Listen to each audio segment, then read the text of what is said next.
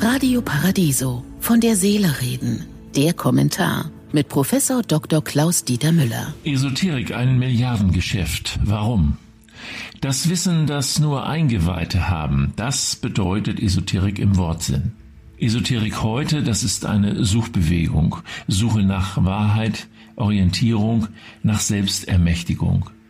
Der Tagesspiegel berichtet, allein in Deutschland setzen Wahrsager und Astrologen, Wünschelroutengänger und Traumdeuter, Schamanen und Energetiker jedes Jahr zwischen 20 und 25 Milliarden Euro um.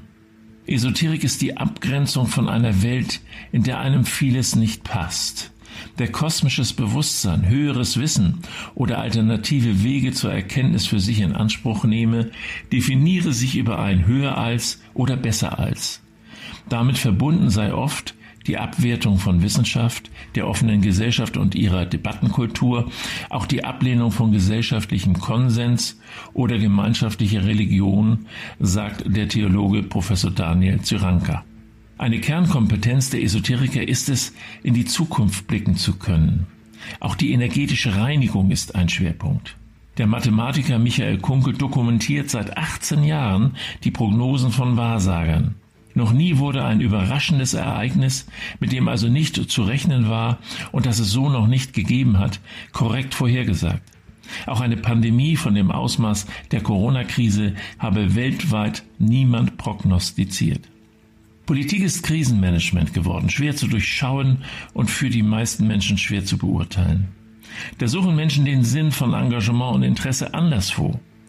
Irrationales Verhalten liegt voll im Trend.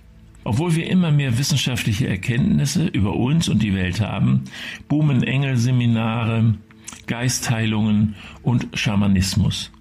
Der Mangel an Sinn ist allenthalben zu spüren und wird oft beklagt. Das Bedürfnis nach Geborgenheit und Halt ist unabwendbar. Ohne Sinngefüge können wir nicht leben. Das Psychotherapeutenjournal, die Mitgliederzeitschrift der Psychotherapeuten in Deutschland, schreibt, mit psychologischen Mitteln lassen sich Fantasien und Vorstellungskräfte leicht beflügeln.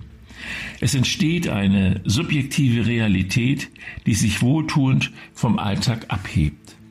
Also ein Tummelplatz für Scharlatane und Leichtgläubige. In der deutschen Esoterik, wie sie seit über 100 Jahren praktiziert wird, ist zudem rassistisches, antisemitisches und völkisches Denken fester Grundbestandteil. Also Vorsicht in diesem Umfeld. Ich wünsche Ihnen einen glücklichen Tag, aber bleiben Sie achtsam.